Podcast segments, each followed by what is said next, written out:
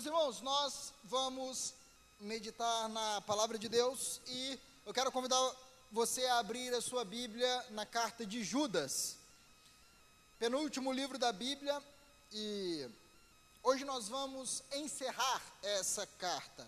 Esse ano tem sido um ano especial aqui na igreja, nós é, podemos olhar para trás e ver como tem sido maravilhoso meditar na palavra de Deus. Esse ano nós já percorremos o livro inteiro de Abacuque, percorremos a carta inteira de Tito, percorremos o livro inteiro de Ruth, é, e agora vamos terminar a carta de Judas. Então, tem sido algo maravilhoso é, ter essa oportunidade de mergulhar na palavra de Deus e sermos alimentados, edificados por ela. Nas últimas três semanas, nós caminhamos por essa carta e hoje nós vamos concluí-la. Nós vamos começar a ler a partir do versículo 17. Os irmãos encontraram? Amém? Diz assim a palavra de Deus. Deixa eu só me ajeitar aqui. Pronto. Todavia, amados, lembrem-se do que foi predito pelos apóstolos de nosso Senhor Jesus Cristo eles diziam a vocês: nos últimos tempos haverá zombadores que seguirão os seus próprios desejos ímpios. Estes são os que causam divisões entre vocês, os quais seguem a tendência de sua própria alma e não têm o espírito. Edifiquem-se, porém, amados, na santíssima fé que vocês têm, orando no Espírito Santo. Mantenham-se no amor de Deus enquanto esperam que a misericórdia de nosso Senhor Jesus Cristo os leve para a vida eterna. Tenham compaixão daqueles que duvidam, a outros salvem, arrebatando-os do fogo. A outros ainda mostrem misericórdia com temor, odiando até a roupa contaminada pela carne. Aquele que é poderoso para impedi-los de cair e para apresentá-los diante da sua glória, sem mácula e com grande alegria. Ao único Deus, nosso Salvador, sejam glória, majestade, poder e autoridade mediante Jesus Cristo, nosso Senhor, antes de todos os tempos, agora e para todos sempre. Amém. Pai, nós é, somos gratos a Ti pela grandiosa maravilha de abrir a tua palavra e lê-la. Senhor, ler a tua palavra, estar diante da tua palavra, é mais sublime do que estar diante do maior espetáculo que esse mundo pode promover. Senhor, é mais empolgante do que estar presente na partida de esporte mais eletrizante.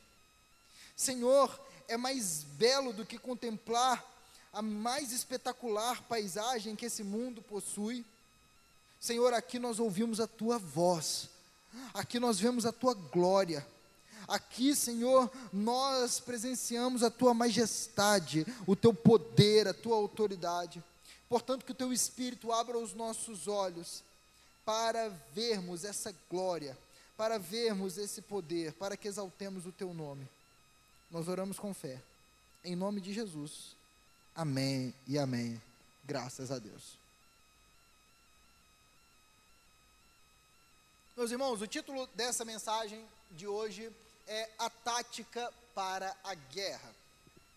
Eu sou uma pessoa que é, não sou muito fácil de ver séries ou alguns filmes, é por causa de uma fraqueza minha. Eu não sou muito assim, é, eu não tenho muita força para aguentar algumas cenas muito sangrentas, sabe? Eu sou alguém que fico lembrando daquela coisa a semana inteira. É, eu vejo uma pessoa é, sendo atravessada por uma espada, ou alguma cena assim, que tem uma violência maior, e eu fico lembrando daquilo, meu irmão, a semana inteira. Esses dias eu vi um episódio de, de uma série com a minha esposa, daquele. É, daquelas séries de investigação, de crime, tá? E, meu irmão, o crime foi tão horrível, mas tão horrível, que eu fiquei pensando nisso a semana inteira e estou lutando até hoje para aquela cena terrível sair da minha cabeça. Mas, é, alguns dias atrás, eu me atrevi a ver uma série que já me falavam que era muito sangrenta. Estava é, estudando uma matéria no seminário que falava sobre é, o evangelismo na época da Idade Média, coisa assim. E tem uma série que conta muito bem como eram as coisas nesse tempo. É uma série que tem na Netflix. Eu falei, ah, vou ver, porque vai me ajudar a entender melhor. Para quê, meu irmão? Durou 20 minutos o episódio, já desliguei a TV. É uma cena super sangrenta, batalha, soldados lá, e a hora que a espada atravessa o pescoço do sujeito, eu falei: ah, chega, deixa eu desligar isso aí, não dá para mim. Mas uma coisa foi interessante naquele episódio: eles estavam numa guerra, e aí eles começam a se enfrentar. E logo no começo, um exército, ele começa a ser derrotado, mas na verdade ele não estava sendo derrotado. Ele estava de forma proposital, se deixando vencer. E aí o outro exército fez o quê? Ganhou confiança. Falou assim: "Vamos derrotá-los de uma vez". E foi todo mundo partiu para cima para acabar com a batalha de uma vez. Só que quando isso aconteceu, quando todo o exército se reuniu, saiu um grupo de pessoas escondidos de trás de um monte e encurralou esse exército e venceu a batalha. Venceu porque tinha uma tática, porque tinha uma estratégia, porque tinha um objetivo. Ou seja, pensou em uma forma de ganhar uma batalha. Foi definido como eles deveriam se comportar quando a guerra estivesse rolando. Meus irmãos, a carta de Judas é uma carta que tem um tom de guerra. Tanto que o título dessa série de mensagens foi A Batalha pela Fé. Nesse mundo, nós é, não estamos em um cenário de paz, pelo contrário, nós estamos em um cenário de conflito. Satanás milita contra o povo de Deus, Satanás deseja ver a destruição do povo de Deus. Este mundo mergulhado em trevas não suporta ver a luz de Jesus Cristo. Por isso, meus irmãos, esse tempo, enquanto não chega o grande dia em que veremos o nosso Salvador vindo sobre as nuvens dos céus, enquanto esse dia não chega, nós estamos em um conflito, nós estamos em uma batalha, nós estamos em um tempo em que o nosso Senhor nos ordena vigiar e orar. Não é um tempo de descanso. Não é um tempo em que é, não teremos aflições, pelo contrário, é uma época em que nós devemos lutar, é uma época em que nós devemos batalhar. Nessa carta há um problema. Falsos mestres começam a se levantar na igreja e começam a tentar, começam a trabalhar para que a igreja se corrompa, para que pessoas não continuem na fé genuína em Jesus Cristo. Não continuem crendo que Jesus Cristo é o único Senhor e o único Salvador. Surge um grupo de homens que querem perverter o Evangelho, que querem colocar uma gota de veneno no Evangelho, e uma gota de veneno torna todo um recipiente mortal, torna todo um balde de água ali mortífero. Esses homens se levantaram, e por causa disso, Judas escreve para a igreja falando assim: olha, vocês precisam batalhar pela fé. É isso que é dito no versículo 3. Ele diz assim: veja, na sua Bíblia. Amados, embora estivesse muito ansioso por lhes escrever acerca da salvação que compartilhamos, senti que era necessário escrever-lhes, insistindo que batalhassem pela fé, de uma vez por todas confiada aos santos. Ou seja, Batalhar pela fé é batalhar pelo Evangelho, batalhar por aquilo que nós cremos, ou seja, não, isso daqui não pode ser bagunçado, nós não podemos é, mexer no Evangelho, nós não podemos crer em outra coisa, isso daqui precisa ser protegido. E Judas escreve, é, Judas insiste que os irmãos batalhem pela fé. Na última semana, nós vimos que Judas, ele traz um retrato do falso, dos falsos mestres, ele mostra bem claramente quem são os falsos mestres, é, o que eles fazem, qual é o resultado do trabalho deles. Ele mostra que esses falsos mestres serão condenados. Judas deixa bem claro quem são aqueles que querem perverter a igreja, que querem destruir as ovelhas do Senhor. Mas agora, nessa última parte da carta, Judas, ele vai se dirigir à igreja e ele vai mostrar como a igreja deve se comportar enquanto nós não chegamos naquele grande dia. Como a igreja deve se comportar no campo de batalha, quando o diabo ataca a igreja, quando falsos mestres se levantam para tentar seduzir alguns no meio do povo de Deus, quando o mundo pressiona a igreja, como a igreja deve agir, como a igreja deve se comportar no meio do campo de guerra. Nós já vimos que várias instruções são dadas. Paulo vai dizer lá aos Efésios, capítulo 6: vistam a armadura de Deus, preparem-se para o combate. E aqui, meus irmãos, nós vamos ver algumas instruções que o Senhor tem para nós. Nós estamos caminhando para a glória, mas nós ainda não chegamos lá. Nós somos peregrinos, nós estamos caminhando por este mundo e Deus deseja que nós, fazemos, que nós façamos algumas coisas enquanto nós estamos no campo de batalha. Jesus Cristo é o nosso general e ele tem uma tática para nós guerrearmos. Você, como um bom soldado, você, como um bom combatente, deve estar atento às ordens do seu Senhor, porque se nós obedecermos, certamente nós celebraremos a vitória final junto com Ele. Então, meus irmãos, nós temos aqui quatro grandes instruções para a igreja. O que a igreja deve fazer enquanto não chega na glória? Como a igreja deve se comportar no campo de batalha? Em primeiro lugar, nós temos a ordem de nos lembrarmos da palavra de Deus. Versículo 17 até o versículo 19. Veja o que diz o versículo 17. Diz assim: Todavia, amados, lembrem-se do que foi predito pelos apóstolos de nosso Senhor Jesus Cristo. Eles diziam a vocês: nos últimos tempos haverá zombadores que seguirão seus próprios desejos ímpios. Estes são os que causam divisões entre vocês, os quais seguem a tendência da sua própria alma e não têm o espírito. É interessante. Judas ele vira para a igreja, ele se volta para a igreja e ele diz: Amados, vocês que são amados por Deus, vocês que pertencem ao povo de Deus, vocês que não são impostores, vocês que não são infiltrados no meio da igreja, vocês, amados, o que, é que vocês devem fazer? Lembrem-se do que foi dito pelos apóstolos de nosso Senhor Jesus Cristo. É muito interessante. Judas está falando aqui: olha, vocês devem se lembrar daquilo que os homens de Deus de fato pregaram. Vocês devem se lembrar daquilo que Paulo pregou, daquilo que Pedro pregou, não do que esses falsos mestres estão dizendo. Vocês devem se lembrar daquilo que aqueles homens que Jesus Cristo escolheu pregaram. Jesus Cristo é quem tem toda a autoridade. Repare como Judas fala aí, Senhor Jesus Cristo. Ele faz questão de ressaltar a autoridade de Jesus Cristo.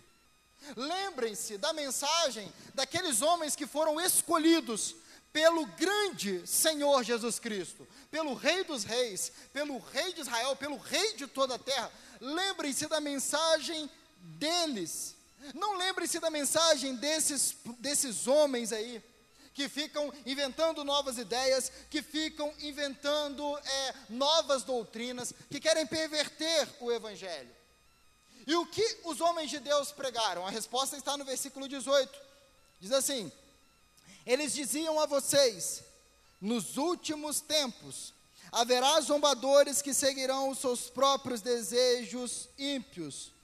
Estes são os que causam divisões entre vocês, os quais seguem a tendência da sua própria alma e não têm o espírito. Então, olha só, Judas ele vai lembrar. Vocês se lembram vocês se lembram que os apóstolos avisaram que é, falsos mestres se levantariam para tentar destruir o povo de Deus? De fato, meus irmãos, Pedro, João, Paulo, todos eles avisaram que falsos mestres se levantariam no meio da igreja. Em Atos capítulo 20, você pode ler na sua casa depois. Paulo está se despedindo dos irmãos da cidade de Éfeso e ele avisa em lágrimas, falando assim: Eu sei que depois da minha partida, lobos vorazes se levantarão no meio de vocês, tentando devorar as ovelhas do Senhor.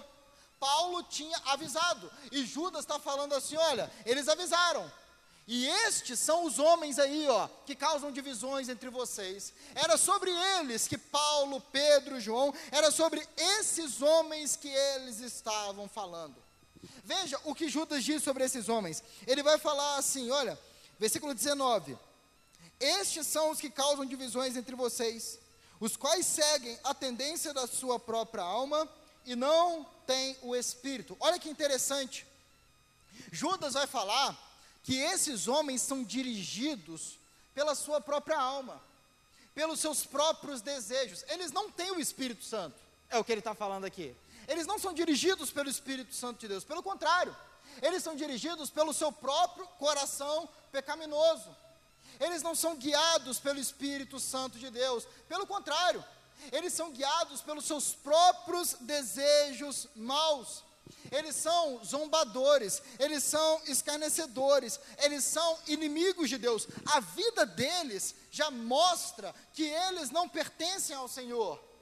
E por causa disso, esses homens não devem ser ouvidos, esses homens não devem ser tolerados. É, a igreja não deve se apegar à palavra desses homens, não. A igreja deve fazer o que, meus irmãos? A igreja deve se lembrar daquilo que foi pregado pelos apóstolos daquilo que foi anunciado pelos homens que o próprio Senhor Jesus Cristo escolheu. E não, de, e não escutar esses homens que estavam tentando alterar a mensagem. Esses homens eram arrogantes. Eles diziam que eles eram super apóstolos. Eles diziam que eles estavam acima de Pedro, acima de Paulo. Eles diziam que eles é, foram, é, foram escolhidos de uma forma super especial, quando na verdade não foram. Meus irmãos, os falsos mestres sempre vão existir. Sempre. Nós somos salvos porque nós cremos em uma mensagem. Nós cremos na mensagem que diz: Jesus Cristo é o Senhor. Nós cremos na mensagem que diz: Jesus Cristo é o único Salvador. Nós cremos na mensagem que diz: o reino dos céus está próximo. Creiam e arrependam-se dos seus pecados. Nós cremos nessa mensagem. E o diabo vai fazer o quê? Ele vai tentar perverter essa mensagem. Como ele faz isso? Ele levanta falsos mestres. Eles sempre vão existir. A igreja, nessa terra, sempre vai ter que lutar contra falsos mestres. E meus irmãos, os falsos mestres estão presentes nos dias de hoje.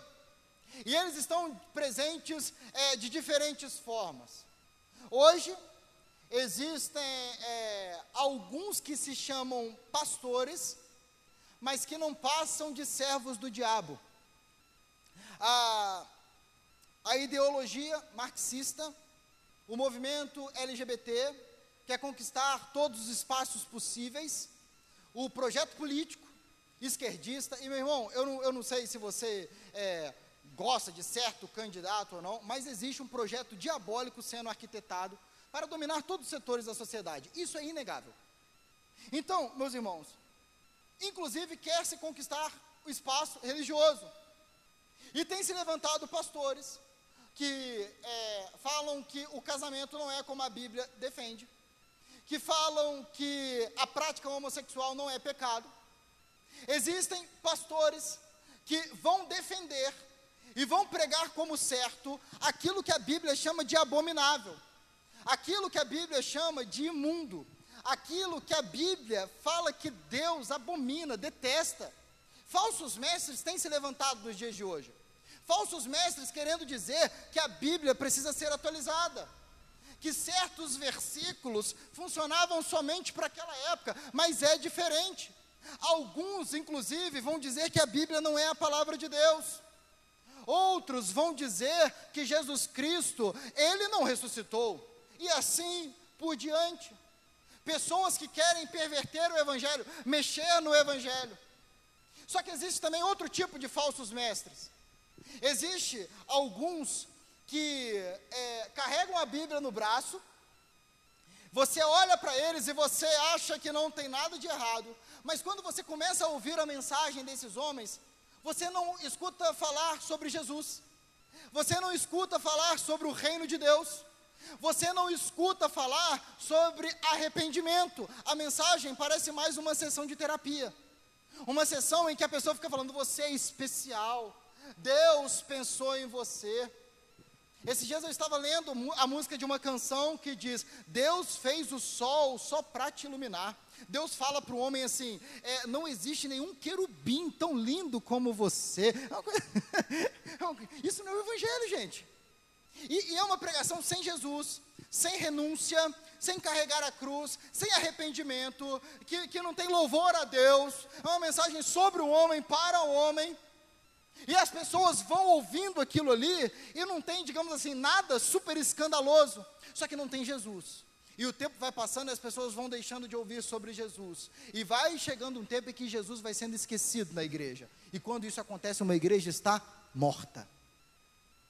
Só que tem mais, meu irmão. Tem, tem gente que vai ficar falando sobre prosperidade. É, é, aquele famoso evangelho da prosperidade.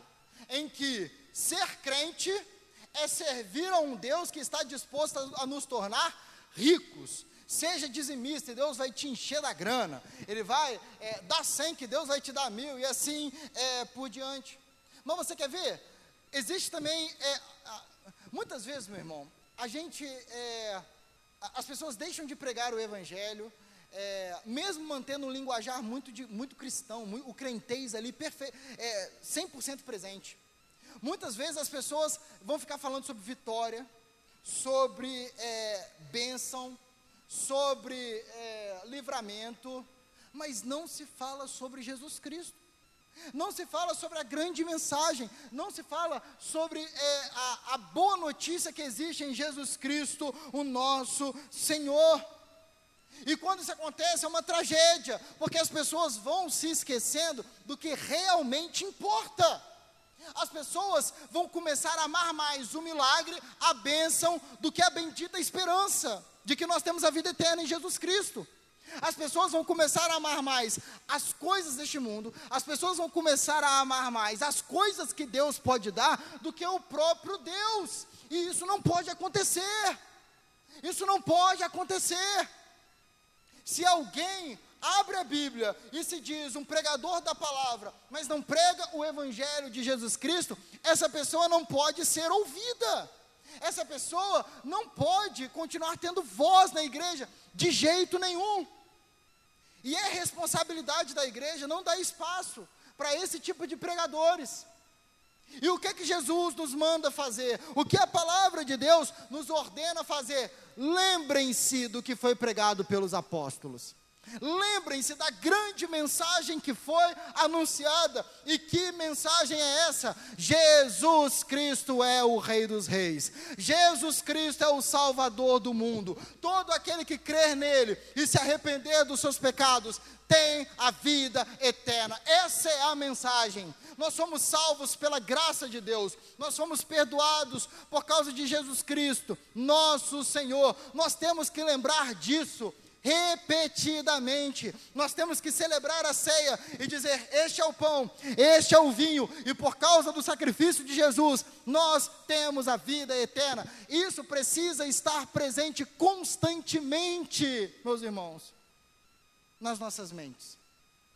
Porque quando isso é lembrado, tem vida na igreja, meu irmão tem amor por Deus, tem amor por Jesus Cristo. Quando isso é lembrado, tem gratidão a Deus, tem serviço ao Senhor. Mas quando falsos mestres ganham espaço, mas quando falsos mestres começam a ser ouvidos, qual é o resultado? É o que diz o versículo 19: Estes são os que causam divisões entre vocês.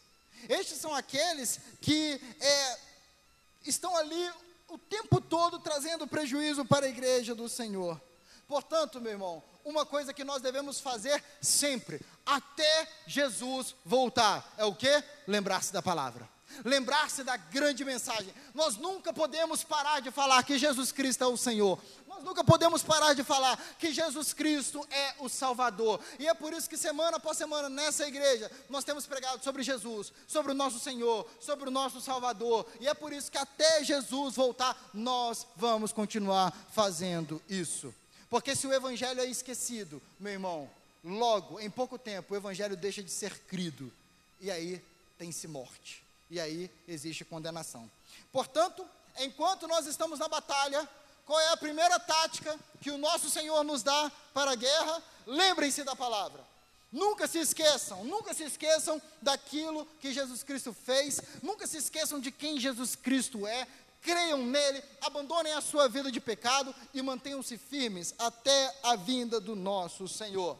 Não dê ouvidos, meus irmãos, a pregadores que falam muito bonitinho, mas não falam de Jesus, mas não pregam o Evangelho. Não dê ouvidos a homens maus, perversos, diabólicos, que querem é, perverter o Evangelho de Jesus Cristo. Não dê ouvidos a esses homens. A gente está na época da internet, a gente está na época em que você pode ouvir praticamente o pregador que você quiser, mas, meu irmão, não dê ouvidos ao, a falsos mestres. Se uma mensagem não fala sobre arrependimento, se uma mensagem não fala sobre cruz, não fala sobre vida eterna, não fala sobre Jesus Cristo, nosso Senhor, pense direitinho, meu irmão, e pare de ouvir. tá bom? Então, em primeiro lugar, primeira tática, lembrem-se da palavra, lembrem-se do Evangelho, não se esqueçam do Evangelho. A segunda ordem é bem parecida com essa. Judas vai falar aqui, vai instar, vai instruir a igreja para também se manter na palavra. Ele vai dizer assim: Edifiquem-se, porém, amados, versículo 20, na santíssima fé que vocês têm, orando no Espírito. Mantenham-se no amor de Deus, enquanto esperam que a misericórdia de nosso Senhor Jesus Cristo os leve para a vida eterna. Então, interessante. Judas, em primeiro lugar, vai dizer o seguinte: lembrem-se da palavra, não se esqueçam, falsos mestres não vão pregar o evangelho. Se vocês ficarem ouvindo esses homens, vocês logo vão se esquecer de quem Jesus Cristo é, do que ele fez, da grande obra que ele realizou. Mas não apenas lembrem-se, ele vai dizer algo que, que, que, que dá um passo além. Ele diz: edifiquem-se. O que é edificar, meu irmão? É construir em cima, não é isso? Você edifica ali os alicerces e você constrói em cima desses alicerces, ou seja, é criar raízes, é, é, é, se manter, é permanecer em um determinado local, em alguma determinada coisa. E o que que Judas vai falar aqui no versículo 20? Edifiquem-se, porém, amados, na santíssima fé que vocês têm. Olha o que Judas vai falar aqui. Mantenham-se firmes na santíssima fé. Quando ele está falando aqui de fé, ele não está falando do ato de crer. Ele está falando daquilo que nós cremos. Isso aqui é a nossa fé. Então, mantenham-se firmes nessa santíssima fé. O que os falsos mestres pregam, isso não é a fé verdadeira, pelo contrário, é algo maquinado pelo próprio Satanás. É algo que surge do coração humano perverso, inclinado para o mal. Mas essa fé, essa notícia que Deus anunciou para nós, ela é santíssima, ela é 100% pura, ela é perfeita e nela vocês devem permanecer. É como alguém que está numa fila comprida, mas fala assim: Ó, eu estou aqui, daqui ninguém me tira, não, né? Pode demorar aí 20 horas essa fila, eu estou aqui em pé, e vou ficar aqui e ninguém vai me tirar desse lugar. Pode demorar o tempo que for, pode começar a chover, cair raiva aqui, ó. Tô aqui, vou ficar na fila, tô decidido a esperar, pronto, acabou. É mais ou menos assim. O cristão, ele está firme, ainda que todo mundo esteja caminhando na contramão, ainda que todo o mundo comece a ofender a Jesus Cristo, ainda que todo mundo comece a abraçar um evangelho distorcido, um falso evangelho, qual é a instrução do nosso Senhor para nós?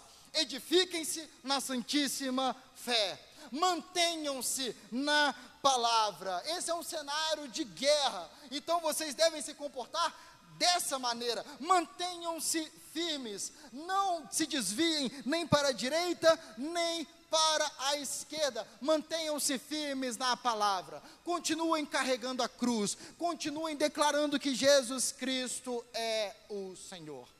E ele vai dizer como nós fazemos isso. No final do versículo 20, Judas diz assim: orando no Espírito Santo. Lembra que ele disse que os falsos mestres não têm o Espírito Santo? O povo de Deus é diferente. O povo de Deus tem o Espírito Santo. Amém? O povo de Deus é dirigido pelo Espírito Santo de Deus. Ele é aquele que nos guia em toda a verdade. Ele é o consolador, ele é o nosso tutor, o nosso professor. Ele é aquele quem trabalha em nós para nos tornar cada vez mais semelhantes a Jesus. nós somos o oposto dos falsos mestres. Os falsos mestres são assim: eles não têm o espírito e eles são dirigidos pela sua própria carne, pelos seus próprios desejos maus. Não foi isso que foi dito? Mas o povo de Deus não. O povo de Deus tem a sua carne crucificada. O povo de Deus tem o seu coração é cravado pela palavra. O povo de Deus faz morrer os atos da carne e é dirigido pelo Espírito Santo de Deus. É o oposto dos falsos mestres. Nós oramos dirigidos pelo Espírito Santo. Nós vivemos a nossa vida dirigidos por Ele. Nós falamos dirigidos por Ele. E é assim que nós temos que viver, apegados, firmes na palavra, dirigidos pelo Espírito Santo. Judas vai continuar no versículo 21. Mantenham-se no amor de Deus. E isso daqui, meus irmãos, mantenham-se no amor de Deus, mantenham-se no Evangelho, mantenham-se naquela notícia que diz que Deus nos amou de tal maneira que enviou o seu Filho unigênito para que todo aquele que nele crê não pereça, mas tenha a vida eterna. Mantenham-se firmes nesse amor, mantenham-se firmes na cruz, que deixa bem claro como é grande o amor de Deus para com o seu povo. Versículo 21 diz: Mantenham-se no amor de Deus, enquanto esperam que a misericórdia de nosso Senhor Jesus Cristo os leve para a vida eterna. Então, meus queridos, Judas diz: mantenham-se no Evangelho, mantenham-se no principal, entendam que o centro da vida não é o dinheiro, entendam que a vida cristã não é sobre conseguir determinada vitória. Entendam que a vida cristã não é ter aquele determinado milagre. Nós podemos pedir uma vitória ao Senhor, nós podemos clamar por um determinado milagre, mas esse não é o centro. Esse não é o centro da vida cristã. Qual é o centro da vida cristã? Deus. Mantenham-se no amor de Deus. Deus é o centro. O mais importante é amar a Deus acima de todas as coisas, porque antes disso ele nos amou primeiro. O mais importante é ter um coração que ama o Senhor acima de tudo, porque antes disso Ele nos amou e Ele enviou o Seu Filho para nos dar a vida eterna. E nós devemos fazer isso, meu irmão, até o fim. Nós devemos nos manter no amor de Deus, nós devemos nos manter no Evangelho até Jesus Cristo voltar para reinar para todos sempre. Então, queridos, o que está sendo dito aqui? Até Jesus voltar, lembre-se da palavra que foi pregada e mantenha-se firme nessa palavra. Meus irmãos, não podemos parar de vir à igreja, temos que estar juntos aqui celebrando a ceia, temos que estar juntos aqui ouvindo sobre Jesus, encorajando uns aos outros, temos que orar continuamente, agradecendo ao Senhor pela salvação que Ele realizou na nossa vida, temos que orar ao Senhor Jesus, pedindo que Ele faça a Sua vontade nessa terra, temos que ler a palavra, temos que nos manter firmes na grande fé que nos foi confiada na grande boa notícia que foi entregue a nós. Essa, meu irmão, é a cartilha que o nosso general nos passa. Ele diz: lembrem-se da palavra e mantenham-se firmes nela. Não apenas ouçam a palavra, mas sejam praticantes da palavra. Meu irmão, sempre, sempre e sempre esteja no meio do povo de Deus. Sempre, sempre e sempre mantenha-se em contato com o Evangelho de Jesus Cristo, nosso Senhor. É nosso dever agir como nosso Senhor nos ordena a agir. Em terceiro lugar, a terceira é, parte aí da cartilha do soldado, de como ele deve se comportar no campo de batalha, diz respeito ao outro irmão. É, Judas ele vai falar aqui que nós devemos socorrer aqueles que foram seduzidos por falsos mestres. Versículo 22 diz assim: Tenham compaixão daqueles que duvidam, a outros salvem arrebatando-os do fogo, a outros ainda mostrem misericórdia com temor, odiando até a roupa contaminada pela carne. Meus irmãos, inevitavelmente, alguns serão seduzidos por falsos mestres. Falsos mestres têm uma voz suave, macia, mas logo depois mostram as suas garras. Falsos mestres aparentam ser caridosos, aparentam ter a verdade em suas mãos, mas logo eles mostram as suas presas e o resultado é morte. E o resultado é destruição. E se existe algo terrível, é ver pessoas sendo seduzidas pelas falas desses homens. Se existe algo triste de ver, é presenciar auditórios lotados e esses homens sendo aplaudidos e esses homens sendo tratados como homens de Deus, quando na verdade não passam de servos do diabo. E o que que nós, povo de Deus, devemos fazer para com essas pessoas que estão sendo seduzidas, que estão sendo atraídas? O que fazer, meus irmãos, com pessoas que é, são seduzidas pelos testemunhos de Jeová, pelas pessoas que são seduzidas pelos mormons, pelas pessoas que acham que estão ouvindo a palavra de Deus, mas na verdade estão ouvindo é, palavras de homens, na verdade acham que aquela igreja está pregando o evangelho verdadeiro, mas não está pregando nada disso. O que fazer com essas pessoas que, sem notar, estão entrando numa cilada? Sem notar, são ovelhas que estão caminhando para o meio da alcateia de lobos ali da matilha, né? Da matilha de lobos. O que fazer com essas pessoas? Judas vai falar. Judas vai dizer o quê? Que a gente tem que ter raiva dessas pessoas? Não. Judas vai dizer assim no versículo 22: Tenham o que, meus irmãos? Compaixão daqueles que duvidam. Tenham compaixão. Muitas vezes a gente, a gente é tentado, você quer ver uma coisa? Você tem um jovem que ama o Senhor esse jovem ama o Senhor, tal. E às vezes, esse, e esse jovem sabe que um determinado pregador é um falso mestre. É alguém que não é homem de Deus, é um homem perverso, tal. E quando ele se encontra com outro jovem que gosta desse pregador, ele vai ter a tendência de ser rude com esse jovem, de tratar ele mal, de falar: você é um tapado, você não enxerga as coisas, você é alguém que idolatra os homens, e assim vai. Jonas está falando: não, não, meu amigo, não é assim que você trata. Não é assim que você vai tratar essa pessoa. Como é que você vai tratar? Com amor, com compaixão.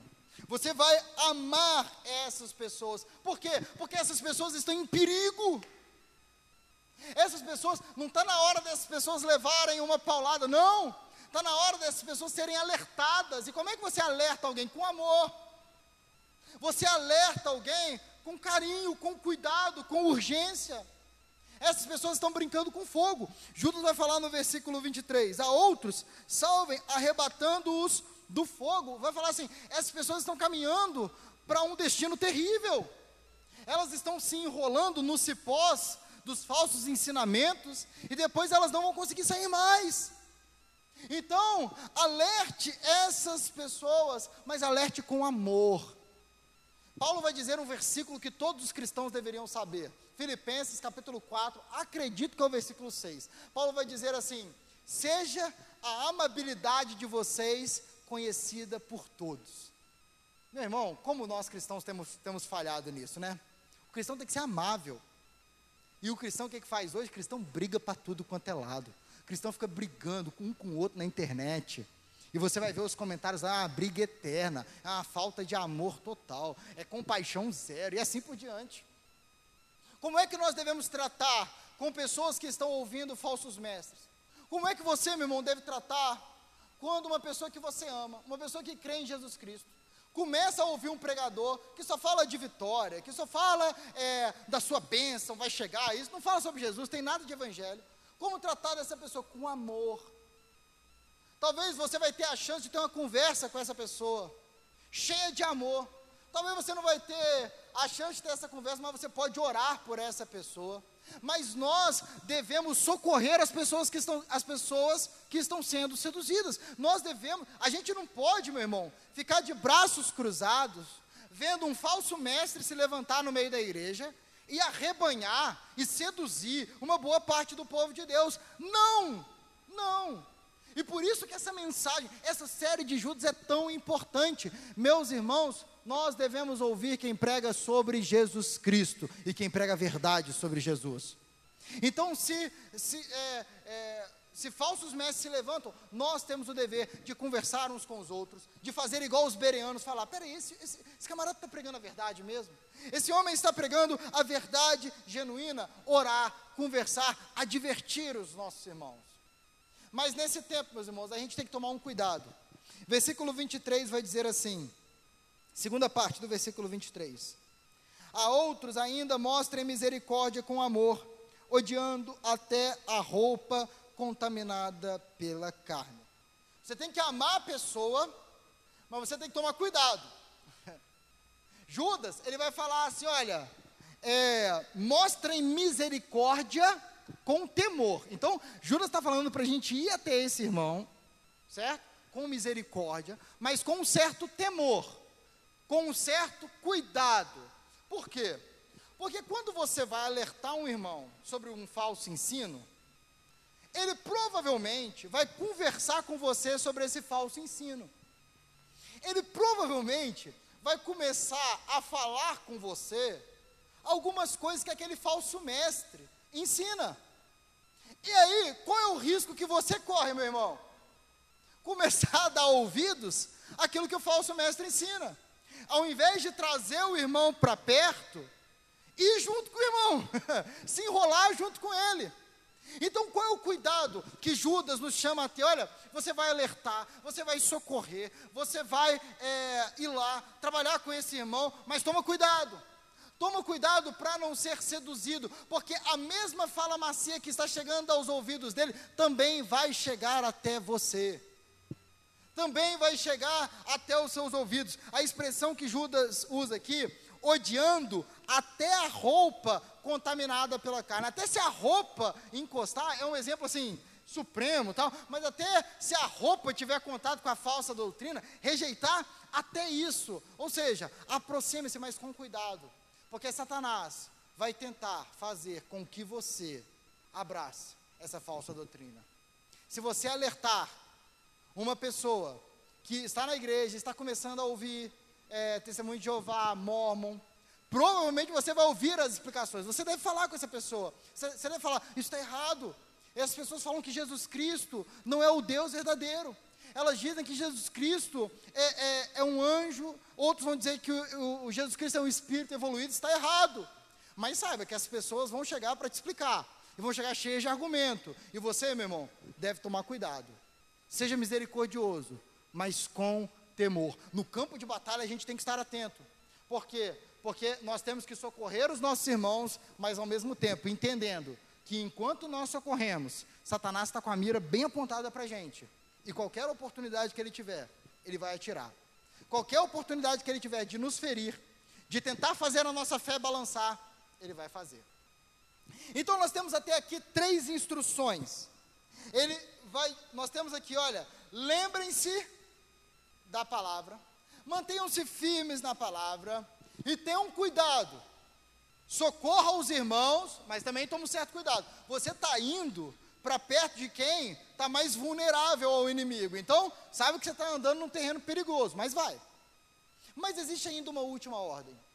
E que para mim, essa é a ordem mais importante de todas. Na verdade, não é nem é, uma ordem aqui, mas nós podemos colocá-la dessa forma. Judas vai terminar a sua carta nos chamando a olhar para o comandante do exército, nos chamando a manter os nossos olhos naquele que nos protege até o fim. O versículo 24 e o versículo 25 de Judas é, é, se trata de uma das passagens mais belas de todo o Novo Testamento. Vamos ler esses dois versículos. Diz assim: Aquele que é poderoso para impedi-los de cair e apresentá-los diante da sua glória sem mácula e com grande alegria. Ao único Deus, nosso Salvador, sejam glória, majestade, poder e autoridade mediante Jesus Cristo, nosso Senhor, antes de todos os tempos, agora e para todo sempre. Amém. O versículo 24 está dizendo assim: aquele, ou seja, para aquele que é poderoso, para este seja dada toda glória, todo louvor, toda a honra. Nós, meus irmãos, no meio do calor da batalha, nós somos chamados a olhar para o nosso comandante, a olhar para aquele que dirige, para o Senhor dos exércitos, a olhar para ele e dar toda a honra, toda a glória a ele. Por que nós devemos dar toda honra e toda glória ao Senhor? O versículo 24 diz: Porque Ele é poderoso para nos impedir de cair.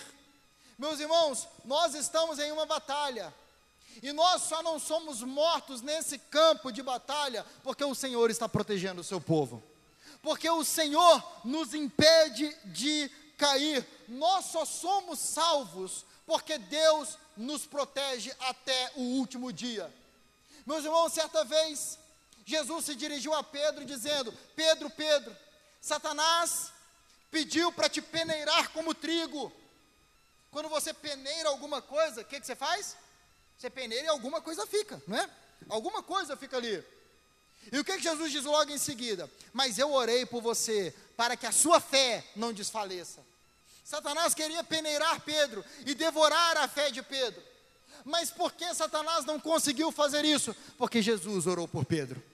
Porque Jesus, o advogado fiel, o nosso intercessor, orou por Pedro, e assim ele faz hoje. Ele intercede por nós, ele cuida de nós.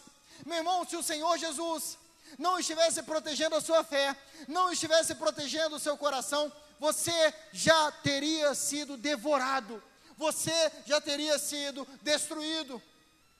O Salmo 124 diz assim: Se o Senhor não estivesse do nosso lado, nós já teríamos sido destruídos pelos nossos inimigos.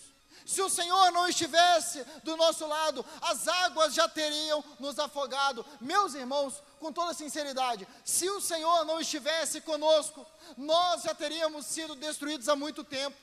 Se o Senhor não nos sustentar, semana que vem, próximo domingo, nós não somos mais crentes. Nós já nos entregamos aos nossos próprios desejos, nós já abandonamos o nosso Senhor. Pensa, meu irmão, se você é crente até hoje, é porque o Senhor te sustentou até aqui. Nós temos inimigos muito mais poderosos do que nós. Satanás é muito mais poderoso do que nós. Este mundo é muito mais poderoso do que nós. A carne é muito mais poderosa do que nós. Mas, meu irmão, a boa notícia é que maior é aquele que está em nós do que aquele que está no mundo. A boa notícia é que aquele que nos salvou é aquele que pisou na cabeça da serpente. A boa notícia, meus irmãos, é que nós temos um espírito que vence a carne e que nos dá um novo coração. Nós devemos dar toda a glória a Deus, por quê? Porque nós só somos salvos porque Ele nos protege. O nosso Deus está nos protegendo e nós podemos ter a certeza que Ele vai nos proteger até o fim. Aquele que começou a boa obra é aquele que vai completá-la. Em João capítulo 10, Jesus diz: Eu sou o bom pastor. E ele vai dizer o seguinte: As minhas ovelhas estão em minhas mãos e ninguém pode arrancá-la das minhas mãos. Ah, meu irmão, o que pode nos separar do amor de Deus que está em Cristo Jesus? Morte, vida, anjos, demônios, altura, profundidade, qualquer outra coisa na criação não, meus irmãos, nada e ninguém pode nos separar do amor de Deus que está em Cristo Jesus, nosso Senhor. Ele é aquele que nos protege e por causa disso nós devemos olhar para Ele, nós devemos louvá-lo, nós devemos dar toda glória, toda honra, toda majestade somente a Ele. Por quê? Porque Ele é poderoso para impedi-los de cair. Judas olha para a igreja e vê a igreja sendo atormentada por falsos mestres. Mas Judas olha para o general. Judas olha para o comandante e fala assim: Eu louvo aquele que é poderoso para impedir vocês de caírem. Eu louvo aquele que é poderoso para proteger vocês dos falsos mestres. Eu louvo aquele que é poderoso para proteger as suas ovelhas. Só que tem mais. Deus deve ser louvado por quê? Versículo 24 porque Ele é poderoso para impedi-los de cair e para apresentá-los diante da Sua glória, sem mácula e com grande alegria. Meus irmãos, nós só seremos protegidos até o fim porque Deus está nos sustentando.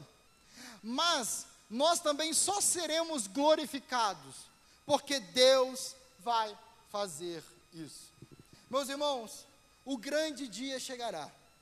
Em breve nós veremos Jesus Cristo vindo sobre as nuvens dos céus com poder e glória, junto com os seus anjos e junto com toda a sua igreja. E meus irmãos, nesse dia, nós seremos apresentados diante de Deus Pai, sem nenhuma mancha, sem nenhuma mácula, sem nenhuma imperfeição. Será um dia de grande alegria. Mas talvez você pode se pensar, você pode pensar, eu tenho manchas, eu tenho máculas, eu olho para a minha vida, eu tenho pecado. Eu olho para a minha vida e, e, se eu apresentar a minha vida diante de Deus, existem coisas muito ruins. Existem coisas que produziriam tristeza, ira no coração de Deus. Por que aquele dia será um dia de grande alegria? Por que aquele dia será um dia onde não será encontrada em nós nenhuma mancha, nenhuma mácula? Porque Jesus Cristo estará conosco porque quem estará conosco é aquele que derramou o seu sangue em uma cruz e nos purificou de todo pecado. Porque quem vai estar conosco é aquele que nos perdoou, nos justificou, nos regenerou, e por causa disso, nós vamos nos apresentar diante de Deus puros, alvos como a neve, totalmente perdoados, totalmente justificados, totalmente salvos por causa de Jesus Cristo, o nosso Senhor. E por causa disso, meu irmão, toda glória deve ser dada a quem? A Ele. Porque é Ele quem faz a grande obra. É Ele quem. Não somos nós. Não somos nós quem nos protegemos até o fim. Não somos nós que perdoamos os nossos pecados. Não somos nós que nos glorificamos. Não. Toda glória deve ser dada a Ele. Todo elogio deve ser voltado para Ele, porque foi Ele quem realizou a grande obra. Nós estamos, meu irmão, no calor da batalha, mas mesmo no meio da batalha, nós olhamos para o nosso Salvador e nós glorificamos, porque a vitória já foi conquistada, porque a grande obra já foi realizada. Toda glória deve ser dada a Jesus Cristo, ao nosso Salvador. Versículo 25 vai dizer assim: ao único Deus, nosso Salvador, sejam glória, majestade, poder e autoridade, mediante Jesus Cristo, nosso Senhor, antes de todos os tempos, agora e para todos sempre. Amém e amém. Meus irmãos, toda a glória deve ser dada exclusivamente a Deus, porque foi Ele quem nos amou, mesmo antes de nós existirmos. Toda glória deve ser dada a Jesus Cristo, nosso Senhor, porque foi Ele quem veio nos salvar, foi Ele quem se tornou um de nós, para que nós pudéssemos ser filhos de Deus. Toda glória deve ser dada a Jesus Cristo, porque foi Ele quem conquistou para nós perdão dos pecados. Toda glória deve ser dada a Jesus Cristo, porque foi Ele quem venceu o diabo, venceu a carne, venceu o mundo. Toda glória deve ser dada a Deus, porque foi Ele quem nos deu um novo coração, foi Ele quem transformou o nosso interior. Toda glória deve ser dada a Deus, porque é Ele quem nos protege e vai continuar nos protegendo até a volta de Jesus Cristo.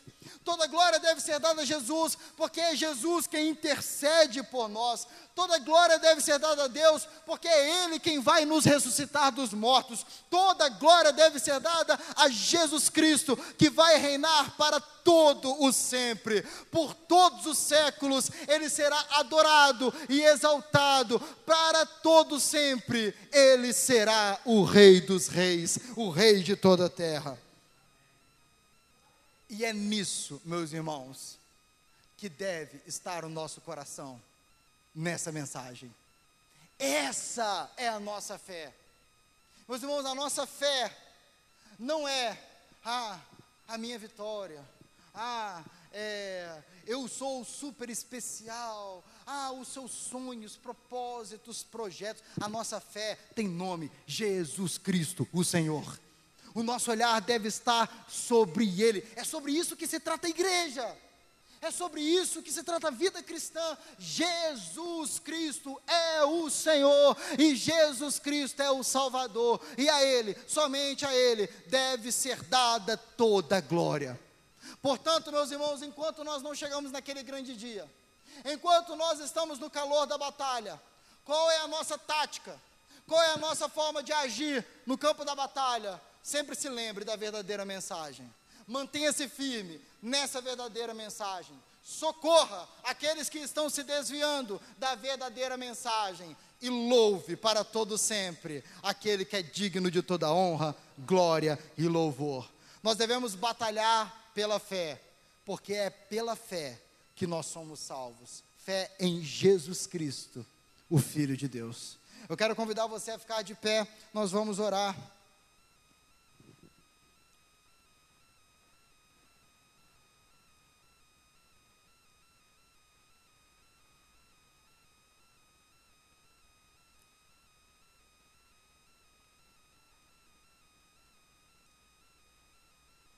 Eu queria chamar os músicos aqui na frente, nós vamos cantar aquele trecho, a honra, a glória, a força, o poder ao Rei Jesus.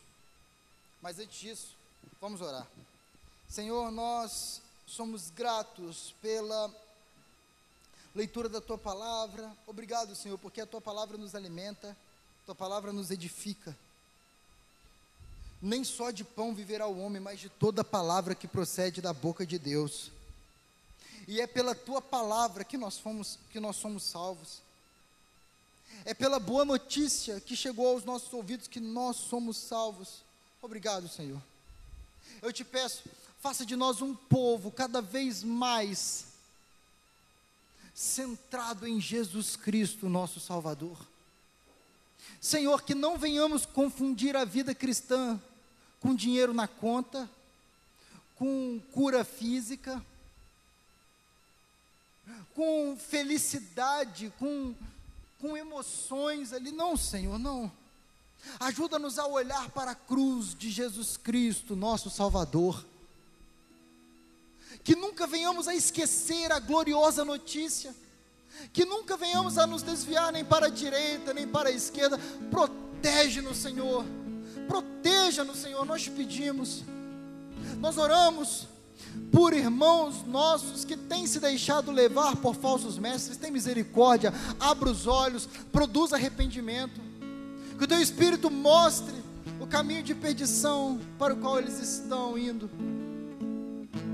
Ah, Senhor, nós pedimos, faça de nós um povo santo, um povo fiel, um povo que não abandona a verdadeira fé Faça de nós um povo que dá toda a honra, toda a glória a Ti.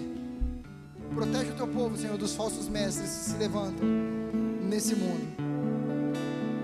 E ajuda-nos a ter o coração sempre no verdadeiro Mestre, no verdadeiro Pastor, no verdadeiro Senhor, naquele que é a ressurreição e a vida, naquele que é o bom pastor, naquele que é o caminho, a verdade e a vida. Eu oro desde já, protege o teu povo em nome de Jesus. Amém. Amém. E amém.